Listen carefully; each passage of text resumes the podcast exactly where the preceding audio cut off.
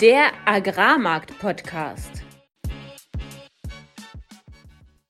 Im heutigen Podcast fragen wir euch, wen wir auf der Agritechnica interviewen sollen, diskutieren den Abverkauf beim Weizen und Florian und Niklas von Team Agrar erklären, wie man die Vermarktung trotz Qualitätsproblemen managen kann.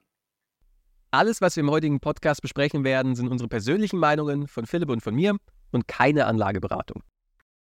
Herzlich willkommen an diesem Donnerstag, dem 17. August, ein weiterer regnerischer Tag in der Ernte. Es begrüßen euch heute wieder Philipp Schilling, das bin ich, Landwirt und war zehn Jahre im internationalen Agrarhandel tätig. Und mein Name ist Fabian Wirzoch, ich habe 2019 als Agrarhändler in Deutschland angefangen, anschließend in Genf gearbeitet und bin heute Energy Trader in Amsterdam.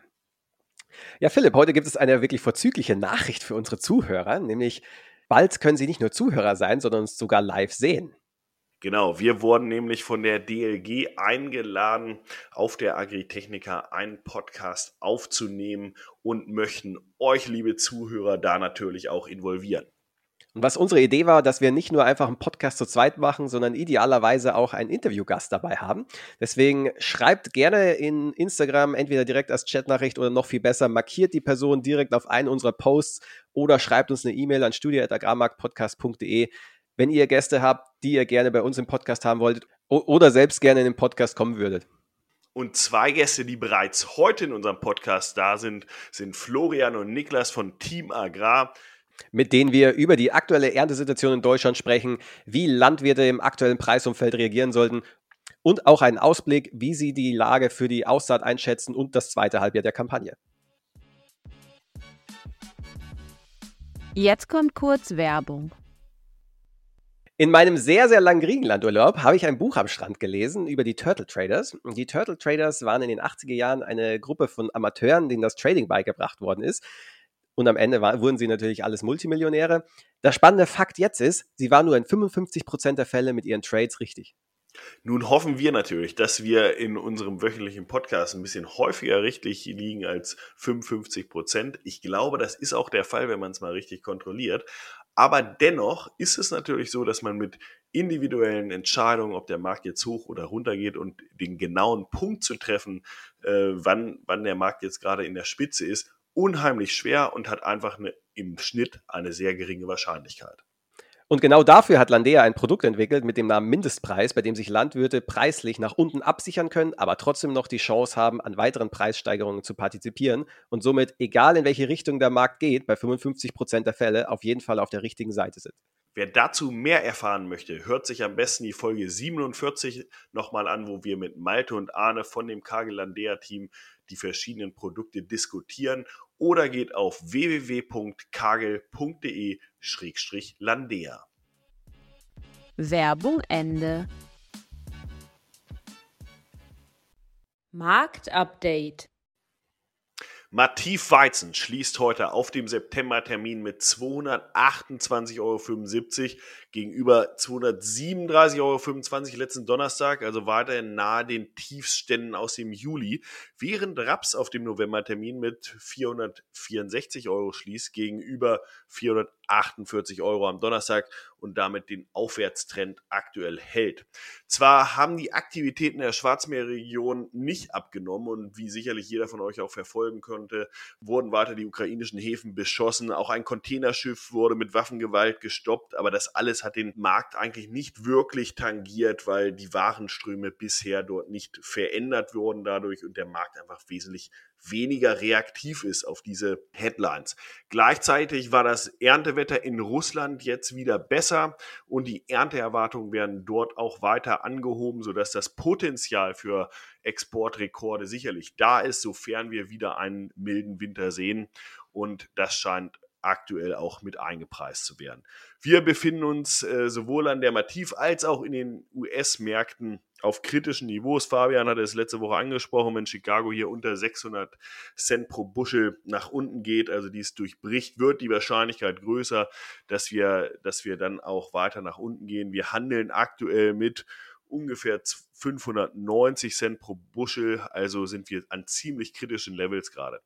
Wer den US-Maispreisverlauf sich die letzten zwei Monate anschaut und verstehen möchte, warum der so runtergegangen ist, der sollte einfach mal darüber die US-Maisflächen, die unter Trockenheit leiden, drüberlegen.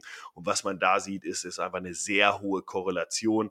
Wir hatten Ende Juni fast 70 Prozent der Fläche, die noch von Trockenheit betroffen waren. Und da gab es auch noch die letzte Mais-Rallye.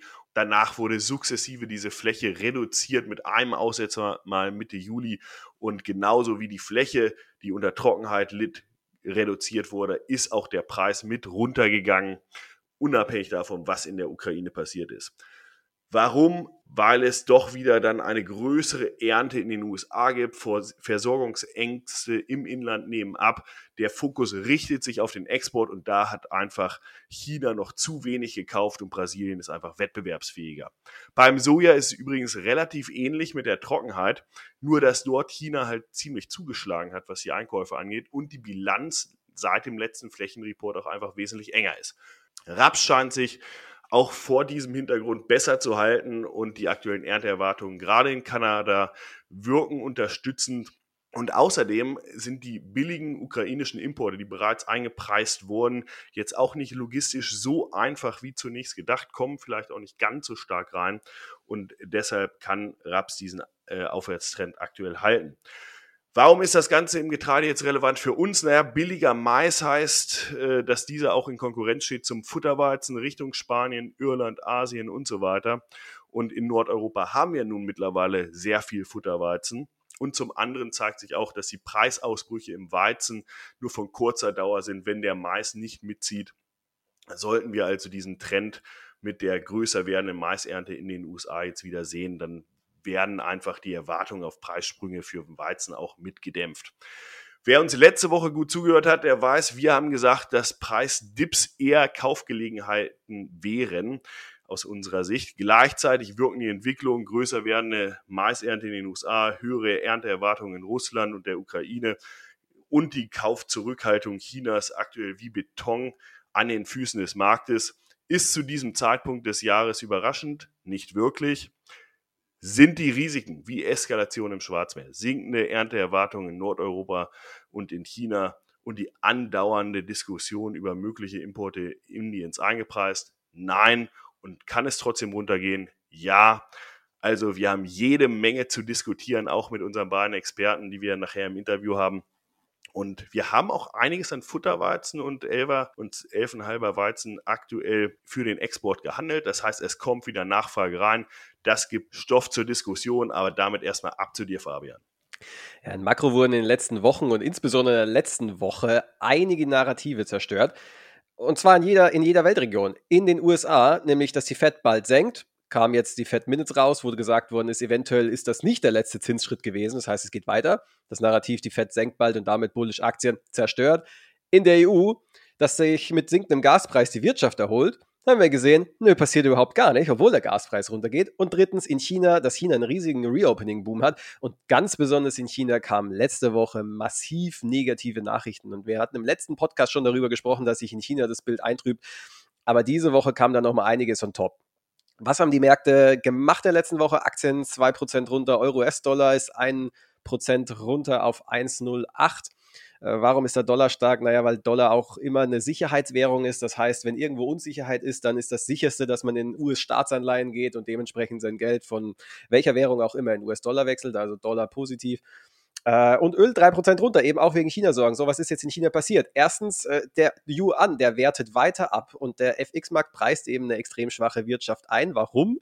Weil der Immobilienmarkt weiter angeschlagen ist. Und das ist eigentlich eine Story, die seit, naja, ich will nicht sagen ewig und drei Tagen, aber seit gefühlt, seit, seit wir diesen Podcast machen, seit, äh, bald, seit bald einem Jahr tatsächlich, äh, da das Dauerthema, dass der Immobilienmarkt in China schwach ist und naja, dass die Regierung lokale Gemeinden dazu mehr oder weniger zwingt, dass sie Immobilien kaufen und naja, warum ist der Immobilienmarkt überhaupt so wichtig? In China ist Sparen sehr wichtig für die Bevölkerung und zwar noch wichtiger als in, in Deutschland, was ja ein klassisches oder so das Klischee des Sparerlandes hat. Aber in China werden tatsächlich äh, 40 Prozent und mehr des Einkommens gespart. Und in was sparen die Chinesen? Natürlich nicht in Cash, weil die Währung eines kommunistischen Landes jetzt vielleicht nicht der sicherste Hafen ist, sondern man spart eben, indem man Immobilien kauft. Und es wurden mittlerweile so viele Immobilien gebaut, dass überhaupt gar nicht mehr genug Leute da sind, um da drin zu wohnen.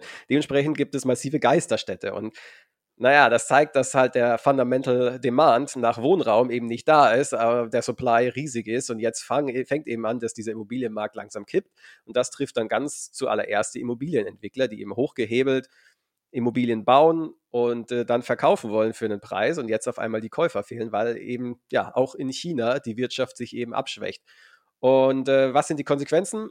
Erstens ist Evergrande pleite gegangen vor ein paar Monaten, aber jetzt kommt nochmal äh, eine ganz andere Hausnummer zu, dazu, und zwar die Firma Country Garden. Country Garden hat Schulden in Höhe von 200 Milliarden umgerechnet in US-Dollar. Das ist gigantisch. Das ist riesig. Das ist mehr als das BIP von den meisten Ländern dieser Welt. Das ist eine riesige Firma und ja auch mit meinem Kollegen, der Chinese ist, drüber gesprochen, er meinte, Country Garden, das wäre wie, als ob bei uns jetzt auf einmal Volkswagen pleite gehen würde. Es ist massiv. Oder die, als Volkswagen, die deutsche, es ist unvorstellbar. Und dementsprechend der chinesische Staat auch sehr angespannt. Die Zinsen sind gesenkt werden um 0,1 Prozent. Das ist verwunderlich, weil überall auf der Welt ja immer noch die Zinsen erhöht werden, beziehungsweise die FED immer noch darauf äh, pocht, dass sie noch weiter erhöhen will. Aber ja, China senkt, China hört jetzt auf, die, die Jugendarbeitslosigkeit zu veröffentlichen, die über 20 Prozent ist. Auch nicht unbedingt ein gutes Zeichen. Da zeigt sich ganz klar, der Staat hat langsam echt Angst und immer weniger Zahlen werden veröffentlicht. Die Wirtschaft wird versucht, irgendwie zu pushen, indem man, ja, indem man durch staatseigene Konzerne Kredite gibt, wieder an Firmen, die strugglen. Und naja, aber am Ende ist es halt ein riesiges Ponzi-Scheme und es bleibt extrem spannend darum herum. Und der Aktienmarkt findet das nicht gut, der Euro, der, der Forex-Markt, also der Euro-US-Dollar in diesem Fall findet das nicht gut oder auch Euro-Yuan. Insgesamt extreme Anspannung. Das zeigt sich ja auch in unseren Märkten, in Getreidemärkten, dass insgesamt dieses Risk-Off aus der Makrowelt so rüberschwappt in die Rohstoffmärkte. Der Ölpreis ist ja auch runtergekommen, Weizen ist runtergekommen, Mais ist runtergekommen. Es gab jetzt nicht unbedingt riesige bearische News, aber trotzdem ist erstmal dieses Motto, okay, fuck, was geht da ab? Saisonal sind wir auch in so einer Phase, wo wo Aktienmärkte eher underperformen und dementsprechend der Rest vom Schützenfest auch äh, nicht die beste Performance des Jahres liefert im August, September. Und dementsprechend packen Investoren erstmal die Chips off the table und schauen mal, was weiterkommt. Was in den USA noch passiert, in Europa, also wie angesprochen, die Fed Minutes, äh, die Fed will weiter erhöhen oder sagt, oh, falsch, die Fed sagt, dass sie eventuell, dass das eventuell nicht der letzte Zinsschritt ist, was der Markt so interpretiert, als ob jetzt noch einer kommt. Das, das ist die korrekte, der korrekte Aussage. Und äh, naja, ansonsten, USA ist immer noch eine starke Wirtschaft. Die Einzelhandelsumsätze werden sogar stärker, vier Monate in Folge steigen. Die Arbeitslosigkeit ist relativ stabil. Äh, der PPI, also der Producer Price Index, leichter Anstieg, 0,8 Prozent. Inflation kam auch leicht höher rein, wie im letzten Podcast äh, ja, prognostiziert. 3,2 Prozent waren das jetzt. Alles nicht so wild. Und in der EU, in der EU umgekehrtes Bild, dort fällt der PPI, also die Producer Prices fallen weiter year und year sogar jetzt 2,8 Prozent äh, negativ. als fällt alles: Ölprodukte, Metalle, landwirtschaftliche Produkte, Chemikalien, Auto. Es wird gerade alles billiger. Das kommt beim Konsumenten vielleicht noch nicht so an, aber im, bei den Produzentenpreisen ist es schon der Fall. Und zum Abschluss ZDW, die Einschätzung der professionellen Investoren zur europäischen Wirtschaft weiterhin negativ. Ehrlich gesagt, miserabel. Die aktuelle Situation ist einfach mega schlecht und da ändert sich auch aktuell wenig. Das war es diese Woche mit den Marktupdates und jetzt gehen wir mal wieder rein in ein extrem spannendes Interview. Nachgefragt. Wir freuen uns heute, Florian Rasche und Niklas Glut-Mansfeld von der Team Agrar AG begrüßen zu dürfen, ehemals HG Kiel. Florian leitet seit Ende letzten Jahres den Handel für Getreide und Ölsaaten bei der Team Agrar und war zuvor Getreide- und Ölsaatenhändler unter anderem bei der Agravis in Hannover und bei ATR Landhandel aus Ratzeburg, wo er unter anderem auch für das polnische Geschäft verantwortlich war. Niklas ist Getreidehändler und Ölsaatenhändler bei der Team Agrar und verantwortlich für die Region Schleswig-Holstein, Mecklenburg-Vorpommern und Brandenburg und war zuvor lange Jahre als Händler bei der LEV Oldenburg.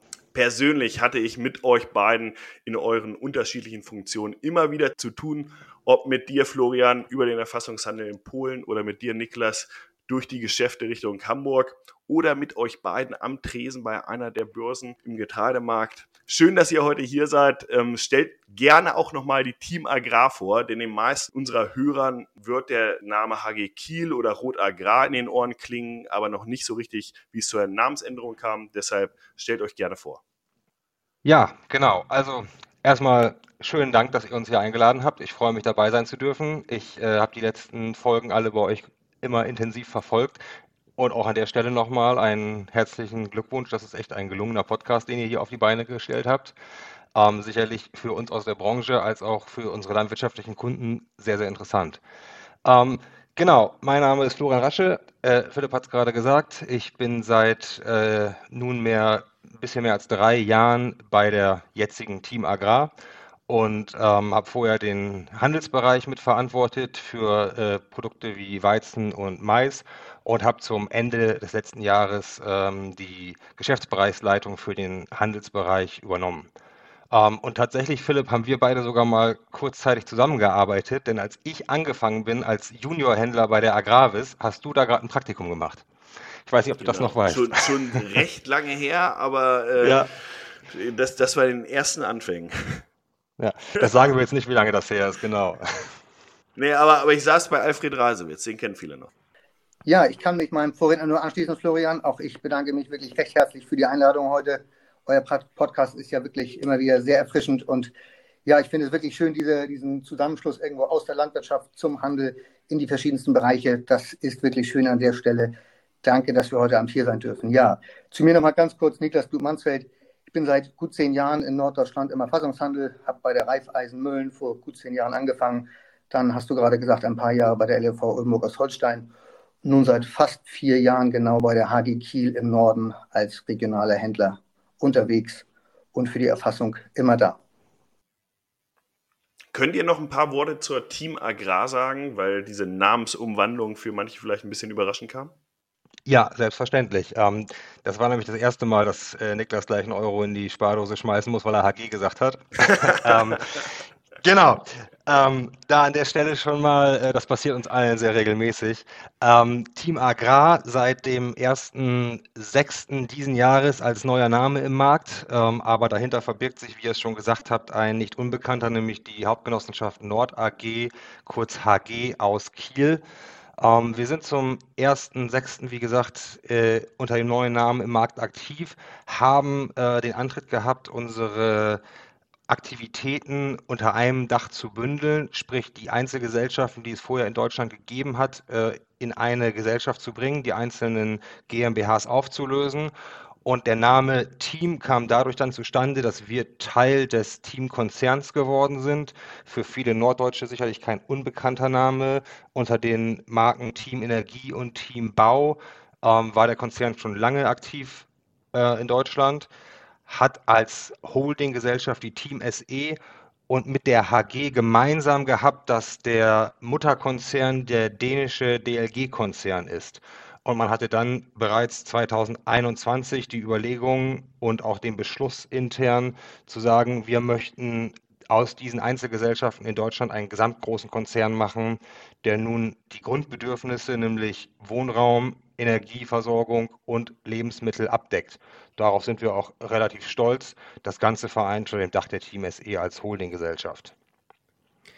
Dann würde ich sagen, gehen wir doch mal direkt rein in die Märkte bzw. in die Ernte. Frage an dich, Niklas. Du bist der Experte für Norddeutschland. Wie siehst du denn die aktuelle Erntesituation? Was siehst du so, wenn du durch die Landschaft fährst? Was fällt dir auf, wenn du mit Leuten sprichst? Ja, wir haben ein sehr, sehr besonderes Jahr, wollen wir das mal so rum ausdrücken. Äh, wir haben die zweite Augusthälfte angefangen und sind mit der Ernte noch lange nicht fertig haben im Norden irgendwo eine Restmenge noch von zwischen 40 und 50 Prozent, sind wir der Meinung, noch offen. Ja, mit wirklich großen Unterschieden in den Qualitäten. Äh, der Regen den ganzen Juli hat seine Spuren hinterlassen. Wir haben immer wieder schon gesagt und auf die Karte geguckt, erstaunterweise haben wir irgendwo äh, Linie Rostock-Magdeburg, äh, haben wir einen Qualitätsunterschied erstaunlicherweise an der Stelle tatsächlich, je weiter östlicher wir kommen, desto eher passen die Qualitäten noch. Und im westlichen Bereich, insbesondere Schleswig-Holstein, haben wir heute schon mit massiven Fallzeitproblemen zu tun. Ja, sodass wir dort wirklich von weit über 50 Prozent im Norden äh, ja, der gesamten Republik, also in Schleswig-Holstein, ja von vor wirklich Futterweizen ausgehen müssen und die Qualitäten dort jetzt spätestens nach den letzten Tagen und Regen nicht mehr zu halten sein wird. Und Florian, was bedeutet das jetzt für euch in der Erfassung, aber auch für die Warenströme? Also müsst ihr da extrem viel umstellen? Wie, wie zeigt sich der Markt aktuell bei euch? Ja, also erstmal für die Erfassung ist das natürlich eine extreme Herausforderung. Die Sortierung wird bei uns groß geschrieben, um möglichst viel gute Qualitäten nochmal zu retten.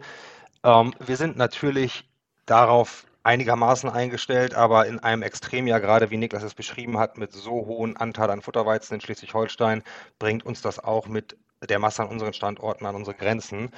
Das wird sich sicherlich auch so weiter durchziehen im Laufe des Jahres, weil wir einfach wissen, wir haben diesen Futterweizen zu platzieren. Es sind weitere Strecken zu fahren.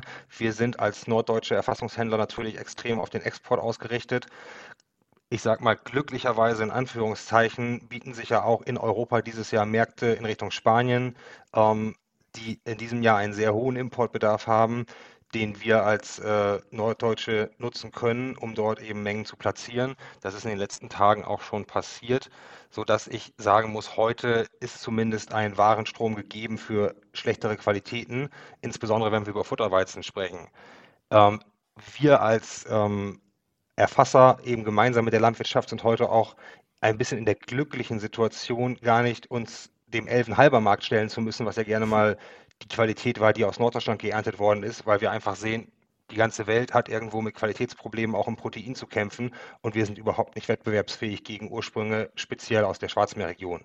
Auch hier äh, EU-Ursprünge in der Schwarzmeerregion die, die letzten Tage wird es ja durch die fallende Mativ wahrscheinlich sogar ein bisschen, bisschen besser, dass wir näher ranrücken. Aber ähm, du, du sprachst vom Futterweizen. Viele Landwirte stehen ja jetzt auch vor der Entscheidung, was mache ich mit dem Weizen eigentlich, der jetzt schon am, am Keimen ist letztendlich. Findet ihr da auch Lösungen? Weil, weil mittlerweile geht ja die Angst um, das müsste alles Richtung Biogas laufen. Ja, das ist sicherlich auch wieder ein regionales Thema. Wenn wir Richtung Niedersachsen schauen, Nordrhein-Westfalen, dann ist die Situation dort mit Sicherheit dramatischer, als sie bei uns im Norden ist. Ähm, so mit richtig massiven Auswuchsthematiken sind wir noch nicht konfrontiert. Das scheint äh, ganz im Westen Schleswig-Holsteins deutlich höher der Fall zu sein. Da versuchen wir Lösungen für unsere landwirtschaftlichen Kunden zu finden. Es wird ein Teil vielleicht Richtung Biogas gehen müssen. Wir sind heute aber noch guter Dinge, dass wir das meiste davon noch äh, in Lebens- bzw. Futtermittel verwerten können. Und, und wenn man jetzt über Preisabstände spricht, weil, weil ich hatte mich äh, letzte Woche auch so ein bisschen äh, zu der Aussage ähm, hinreißen lassen, naja, wenn ich jetzt äh, billigen Futterweizen verkaufen muss, oder dann, dann sagt, sagen die Landwirte häufig, na, wenn das unter Vollkosten ist, dann, dann kann ich den im Grunde auch liegen lassen. Und Mahlweizen habe ich nicht, also kann ich den auch nicht verkaufen. Wie, wie seht ihr aktuell so die, die Spanne und wird die sich lange halten? Oder also ist das ein Phänomen, das uns das ganze Jahr begleiten wird? Also das zu, vorweg, das glaube ich nicht, nein. Wir sehen im Moment eine Spanne von 30 bis 40 Euro Abschlag zwischen B-Weizen und Futterweizen. Und wir haben immer wieder Jahre erlebt, die äh, mal mehr und mal weniger extrem waren, was Auswuchs- und Futterweizenanteil angeht. Und wenn wir mal die beiden letzten Extremjahre nehmen, das waren 2017 und 2010 sicherlich. Und selbst in diesen Jahren war irgendwann der Futterweizen verarbeitet und aufgebraucht und wir haben uns von den Prämien wieder deutlich mehr dem B-Weizen angenähert. Und ich erwarte das einfach in diesem Jahr auch. Dafür ist es ein zu regionales Thema. Und wenn ich dann heute sagen müsste, muss ich zu, mit diesen krassen Abschlägen zum B-Weizen den Futterweizen schon verkaufen, würde ich sagen, nein, da kann man auch mal sagen, ich muss nicht vorne jetzt mit Druck den Futterweizen verkaufen, wenn ich ohnehin lagern kann. Das wird sicherlich kein Thema für die nächsten zwei Wochen sein, da muss man ein bisschen Geduld haben, aber über mittelfristige Sicht, sprich vier bis fünf Monate, erwarte ich, dass sich die Differenzen deutlich annähern werden. Das heißt, ihr würdet Landwirten raten, dass sie jetzt erstmal dieses, ich nenne es jetzt mal Ernte, Qualitätsangst, Panik, Peak Panic, erstmal abwarten und schauen, wo sich das Ganze settelt und jetzt nicht äh, selbst in Panik verfallen und alles rausdrücken. Oder, oder anders gefragt, was würdet ihr den Landwirten raten, jetzt in dieser Situation zu tun in den nächsten Wochen? Also hier müssen wir sicherlich unterscheiden zwischen der Frage, muss ich heute Futterweizen verkaufen mit diesem hohen Abschlag oder muss ich generell etwas verkaufen? Ich würde sagen, die Chance, dass sich die Futterweizenabschläge verringern, ist deutlich größer, als dass der Markt in den nächsten Wochen massiv steigen wird. Ähm, diese niedrigen Prämien, also das Verhältnis der physischen Ware zur Mativ, zeigt ja eben auch, dass wir hier nicht wettbewerbsfähig sind. Darum finden wir auch keine Käufer auf diesem Niveau. Ähm, und solange wir keine negativen Nachrichten bekommen im Sinne von die Ernte äh, auf der Südhalbkugel oder eben auch die Ernteaussichten fürs nächste Jahr sind deutlich bescheidener, erwarte ich hier einfach aus eigener Kraft keine großen Preissteigerungen. Wenn ich an der Stelle nochmal ganz kurz die äh, Sichtweise der Landwirtschaft äh, einnehmen sollte. Wir haben einfach ein Jahr, was historisch geringe Vorverkaufsquoten hat. Also die Landwirtschaft hat aufgrund dieser starken Preisverfalles des letzten halben Jahres wenig getan. Ich, wir könnten sogar noch einen draufsetzen. Viele Landwirte haben aus der letzten Ernte noch Ware liegen, diese zum Teil auch noch beim Erfassungshandel eingelagert. Das ist natürlich auch irgendwo auf deine Frage gerade bezogen. Die Qualität, ja, ist heute das eine, aber von der absoluten unverkauften Menge kann man mit der schwachen Aussicht, die wir im Moment haben, auch heute wirklich niemandem raten zu sagen, also das Verkaufen stellt man ein. Das ist auf jeden Fall hier Erntedruck, das wird alles besser werden. Das würde ich nicht so komplett unterschreiben. Genau, das, das heißt, man bleibt quasi äh, bei, bei Teilmengen, aber, aber muss halt sehen, okay, welche Ware macht jetzt am meisten Sinn zu vermarkten. Genauso. Genauso würde ich es auch sehen und die Vergangenheit hat uns einfach gezeigt, dass die in der Psychologie alleine ja schon verwurzelt ist, ich verkaufe erstmal das Schlechte und halte das Gute.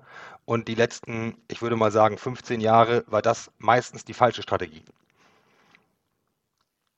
Nun, nun kann nicht jeder einlagern, aber da seid ihr sicherlich auch äh, hilf, hilfestellend an der Seite der Landwirte. Ähm, wie seht ihr jetzt die Vermarktung, wenn man aufs Jahr blickt? Also welche Vermarktungsinstrumente bietet ihr an und ähm, was seht ihr generell als sinnvolle Vermarktungsstrategie? Das ist eine ganz tolle Frage, finde ich immer wieder an der Stelle, weil ich finde, jeder Betrieb muss sich hier mal ganz kurz innehalten und fragen, habe ich überhaupt als Landwirt eine eigene Strategie, die ich dauerhaft, die ich immer wieder verfolge? Mache ich mir die Gedanken oder laufe ich irgendwo den Strömungen hinterher? Und wenn ich mir das letzte halbe Jahr angucke, es hat quasi niemand etwas verkauft, dann ist das einfach die große Strömung wieder gewesen dessen. Also wenn wir uns mal das ganze Portfolio angucken, die Vorverkäufe, klar, gar keine Frage, dann kann ich sagen, ich verkaufe vorher nichts, ich gucke mir das in der Ernte an, verkaufe Ex-Ernte, dann weiß ich, was ich habe. Ich kann in die Einlagerung gehen und wenn ich dem Ganzen noch einen draufsetzen will, haben wir natürlich auch heute noch alternative Vermarktungsmöglichkeiten. Also es gibt einfach ein großes Potpourri, wo ich als Betrieb meine individuelle Möglichkeiten finden sollte. Und seid ihr da beratend tätig oder, oder bietet ihr an und lasst es auf euch zukommen? Oder was, wo seht ihr so Tendenzen? Ich denke mal, ein landwirtschaftlicher Betrieb, der auch noch Veredelung hat, der hat ja quasi das Risikomanagement im eigenen Betrieb bezüglich der Vermarktung. Aber ihr habt ja sicherlich auch Regionen mit sehr viel Ackerbaubetrieben. Richtig, genau. Und an der Stelle ganz klares äh, Aussage dazu. Natürlich sehen wir uns äh, da in der beratenden Tätigkeit. Wir haben einfach viele Vertriebskollegen draußen, die kommen, ich sag mal ein bisschen salopp, generationsübergreifend auf die Betriebe, die genießen draußen ein Vertrauen. Dort wird auf das Wort des Vertrieblers gehört. Das gilt nicht nur für unser Haus. Ich glaube, gerade in der Agrarbranche noch sehr wichtig, das persönliche Wort, die Beziehung zum Landwirt, zum Kunden. Äh, und an der Stelle natürlich wollen wir diesen Anspruch auch irgendwo wahrnehmen und diese beratende Tätigkeit einnehmen. Wenn wir noch mal ein bisschen auf das Thema Vermarktungsinstrumente kommen. Äh, der, der, Sponsor unseres Podcasts generell aktuell ist ja Kagel, beziehungsweise die Marke Landea, die verschiedene Vermarktungsinstrumente anbieten.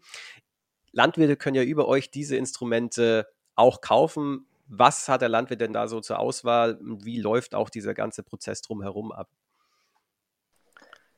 Das ist relativ einfach gesagt alles. Also erstmal fangen wir vielleicht den einfachsten an, wie der Prozess abläuft. Jeder Vertriebler bei uns ist komplett im Bilde. Alle unsere Kollegen draußen sind das ganze Jahr am Acker äh, beratend tätig, was Pflanzenschutz, was Dünger angeht und sind in der Ernte auch noch grundsätzlich für diese Art Instrumente ansprechbar. Also da haben wir eine sehr geringe Einstiegshürde, weil einfach auch aus meiner Sicht Kagel da wirklich ein paar einfache Dinge zusammengestellt hat, die letzten Jahre immer wieder, muss man sagen, der Preis ist heiß. Die günstigste Variante ist dann natürlich auch immer die gern genommenste. Die äh, besteht letztendlich daraus, die physische Ware gegen eine einfache Position an der Warenterminbörse zu tauschen. Das Ganze ist relativ äh, kostenarm ähm, und ich schaffe mir letztendlich Zeit damit, um zu sagen, gut, im Moment gebe ich erstmal die physische Ware ab. Ich habe keinen Lagerraum und habe irgendwo Zeit dann, wenn ich mir den Mai-Termin angucke, bis Mitte April nächsten Jahres an diesen Märkten teilzunehmen. Allerdings auch an der Stelle dann mit vollem großem Verlustrisiko, aber in aller Deutlichkeit, das hätte ich mit der klassischen Einlagerung genauso. Das ist auch immer der große Rat von uns, zu sagen, gut, wenn ich heute darüber nachdenke, Lagerraum zu bauen und ich habe in meiner Nähe den Erfassungshandel, der eigene Lagerstätten hat, ich glaube, dann wird das an vielen Stellen keinen Sinn machen, an diesen Instrumenten vorbei noch viel Geld zu investieren, Personal hinzustellen und diese Art Sachen, die heute letztendlich der Erfassungshandel vorhält, sich selber zu leisten und aufzubauen. Ich glaube, da trifft man wirklich sehr den Nerv der Zeit und da sehen wir auch, sind die Kunden sehr, sehr bereit zu. Da vielleicht nochmal einhakend gesagt, ist natürlich auch da der Punkt, man tauscht seine physische Ware gegen eine Position an der Warenterminbörse Mativ und ähm, bleibt dann aber eben oder geht aus diesem Prämienrisiko raus.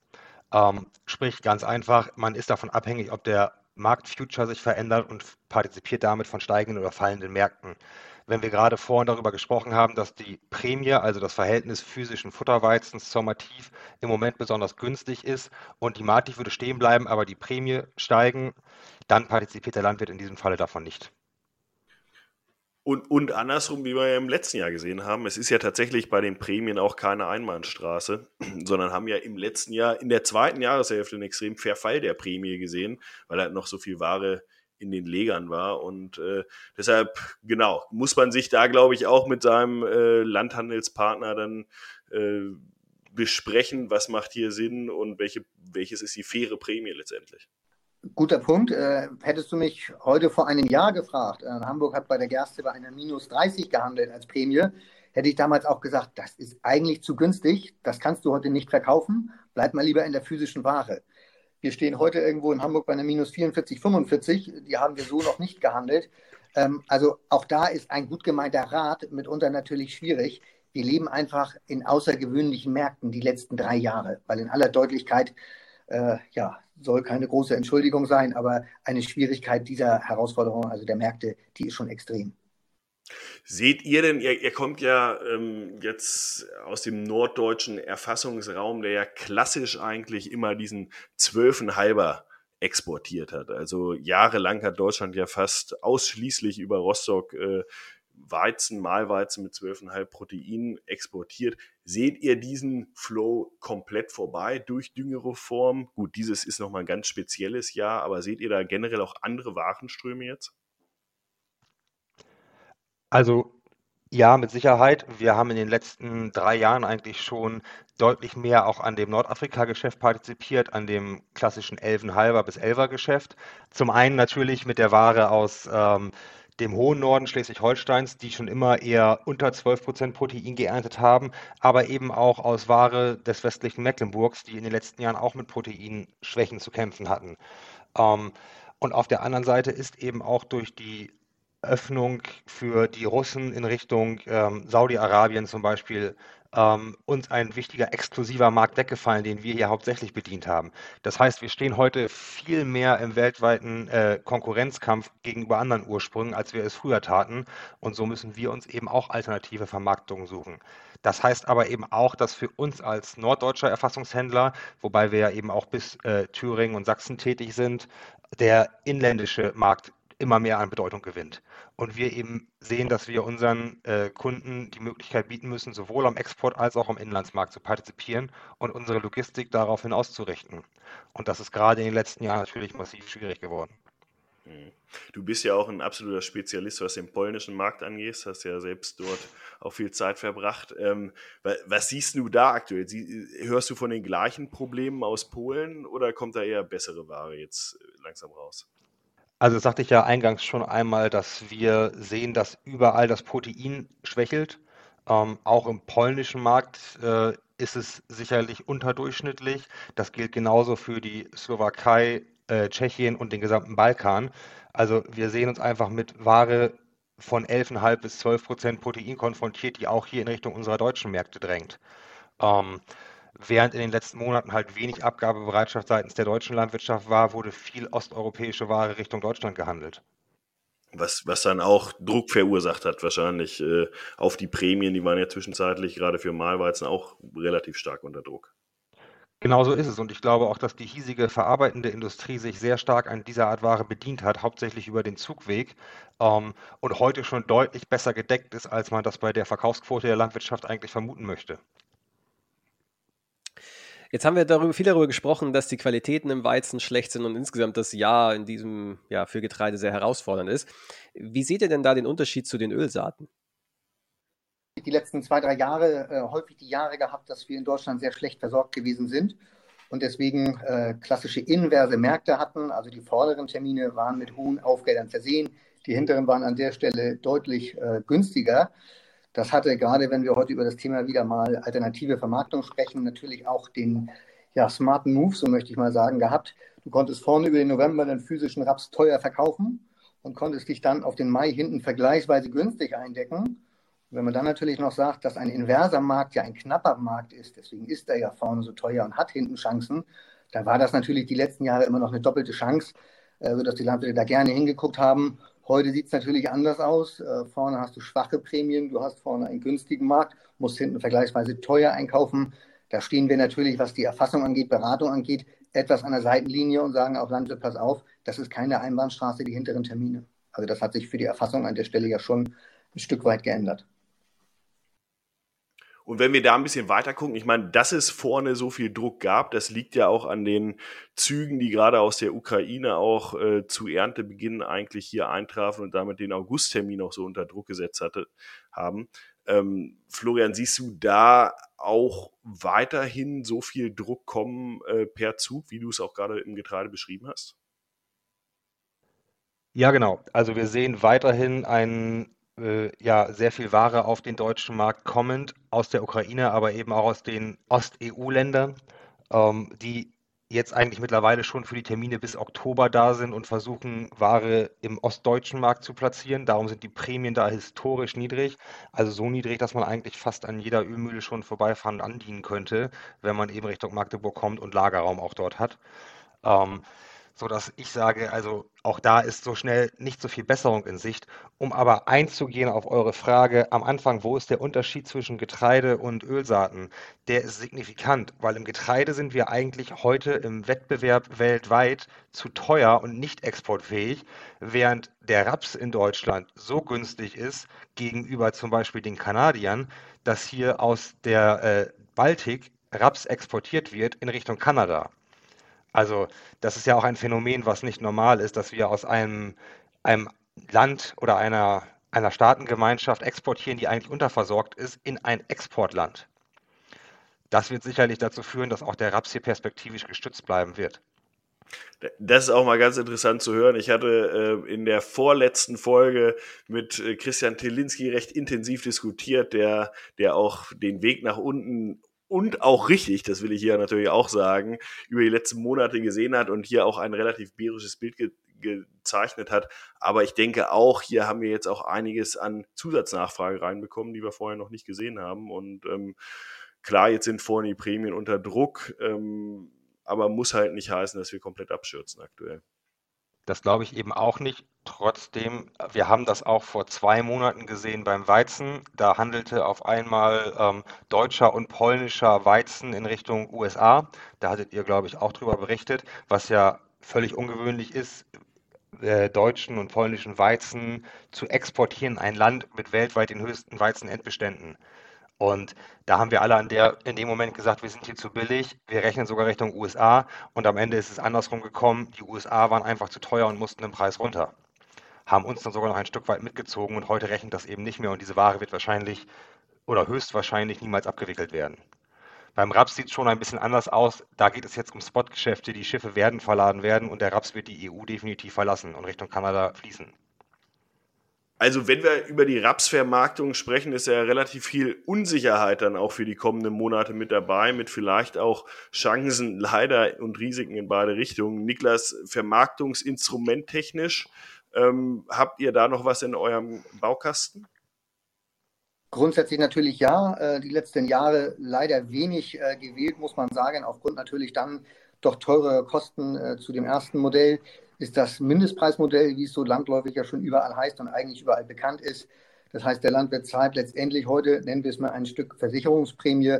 Er bekommt heute einen Grundpreis, kann nicht tiefer fallen und bleibt dann weiterhin im Markt bei möglichen Steigerungen. Das war natürlich vor fünf Jahren nochmal schwierig. Die Märkte haben nicht viel hergegeben. Nach den letzten zwei, drei Jahren wissen wir, was ein abgehender Markt wirklich auch in der Lage ist, dann zu zahlen sodass man sich heute ein bisschen mehr Nachfrage der Landwirtschaft wirklich und auch vor allem der Beratung dazu wünschen würde. Wir haben das Thema immer wieder, wenn der Markt mal deutlich gefallen ist, dann guckt man da drauf. Eine langfristige Nachfrage hat sich da leider bisher noch nicht eingestellt. Das wäre ein Wunsch von mir, dass sich das ein Stück weit ändert. Vielleicht mal, um es praktisch zu machen. Wir haben hier heute eine Mativ, die ist ja je nach Monat so um die 260, 270 Euro. Was, was kostet der aktuell ein Mindestpreis, sag ich mal, auf diesem Niveau? Ist natürlich immer die Frage, welchen Termin wir nehmen, welchen wir uns angucken. Äh, und wir sind sicherlich mit über 20, 30 Euro können wir schnell dabei sein. Auch hier ist immer eine Frage, aber soweit ist es mit der Landwirtschaft immer sehr schwer wirklich zu diskutieren. Wenn ich meinen Gewinn begrenzen möchte und sage, pass mal auf, ich will gar nicht vielleicht bis zu dieser imaginären 1000 Euro dabei sein, sondern wenn ich nur 50 Euro mehr möchte, dann hat man hier auch Möglichkeiten, natürlich diese äh, Möglichkeiten, diese Produkte günstiger zu machen. Das erfordert aber ja wirklich äh, eine große Beratung, ein großes Know-how auch. Und da stellen wir natürlich auch bei unserem Vertrieb fest, dass wir relativ schnell an unsere Grenzen kommen. Also das ist auch wirklich ein Beratungsproblem und ein Verständnisproblem des Landwirts, was wir jedes Jahr neu in der Ernte aufgreifen müssten. Das ist so ein Stück weit an der Stelle wirklich noch in den Kinderschuhen. Da gibt es noch keinen florierenden Handel. Auch das wird sich zeigen, ob das dann mal mehr genutzt wird.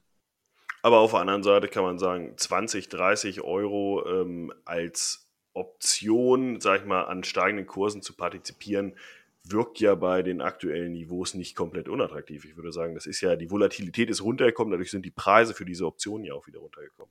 Du hast grundsätzlich recht. Äh, es geht natürlich auch immer um diesen Flatpreis, um diesen berühmten, den der Landwirt irgendwo hat. Und wenn wir heute die Prämien sehen, die einfach schwach sind, äh, wir sind heute in der Ernte bei Ex-Ernte-Abschlägen. Am Ende haben wir noch Trocknungskosten zu bezahlen. Und wenn ich dann davon noch etwas abgeben soll, bei den Düngerkosten höre ich dann immer, ja, dann ist das natürlich extrem schwierig. Also das verstehe ich schon, dass der Landwirt eigentlich sagt, weißt du, ich hoffe, dass der Markt 20, 30 Euro steigt. Ich will hier jetzt nicht 20, 30 Euro bezahlen. Also du hast mich falsch verstanden. Das ist dann immer so ein kleiner, holpriger Weg. Das ist ja mathematisch ja eigentlich so, äh, wenn ich, wenn ich 20 Euro zahle und dann bin ich nach unten abgesichert, sobald ich denke, dass der Markt mindestens 20 Euro steigt, macht es eigentlich Sinn, so eine Absicherung zu kaufen, weil dann hast du ja angenommen 50-50 äh, Chance, naja, 20 Euro verlierst du, 20 Euro glaubst du, kannst mindestens gewinnen. Das heißt, sobald du mehr als 20 Euro denkst, nach oben zu gewinnen, macht es eigentlich Sinn, so eine Absicherung zu machen. Ähm, jetzt haben wir viel über die aktuelle Ernte gesprochen. Jetzt zum Abschluss des Podcasts nochmal die Frage, wie seht ihr denn die kommende Ernte, wie die kommende, wie seht ihr denn die kommende Aussaat, beziehungsweise dann auch die zweite, das zweite Halbjahr der Kampagne?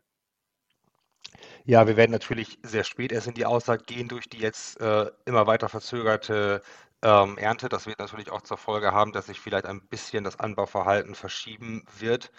Ähm, und ich sehe für die zweite Kamp oder für, ja, für den Rest der Kampagne, die fängt ja gerade erst an, ähm, das wollte ich gerade eben zum Thema der Absicherung noch sagen. Also wir werden uns ja wahrscheinlich im November über komplett andere Themen wieder unterhalten, als wir es heute tun. Und die Welt sieht dann eben ein bisschen anders aus, als sie es heute ist.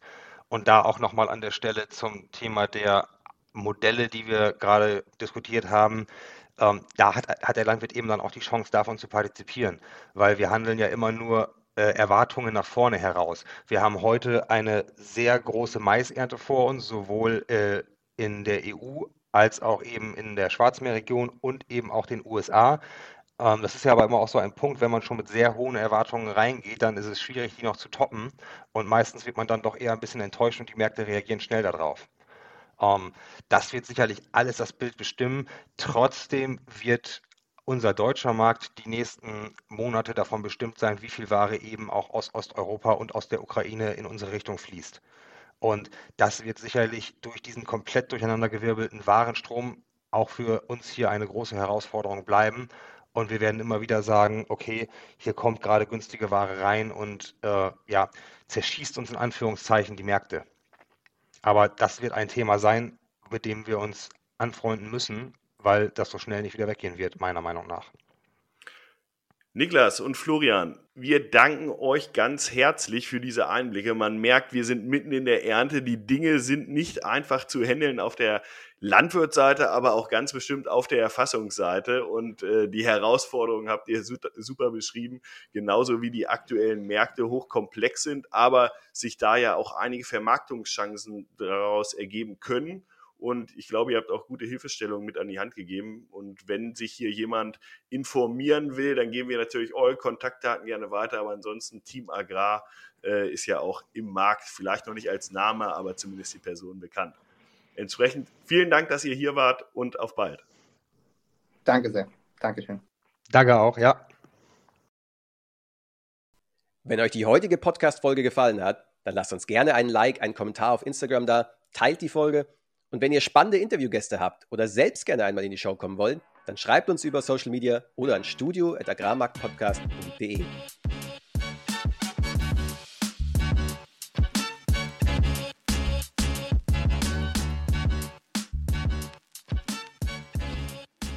Produktion, Schnitt und Marketing Julius Schulte.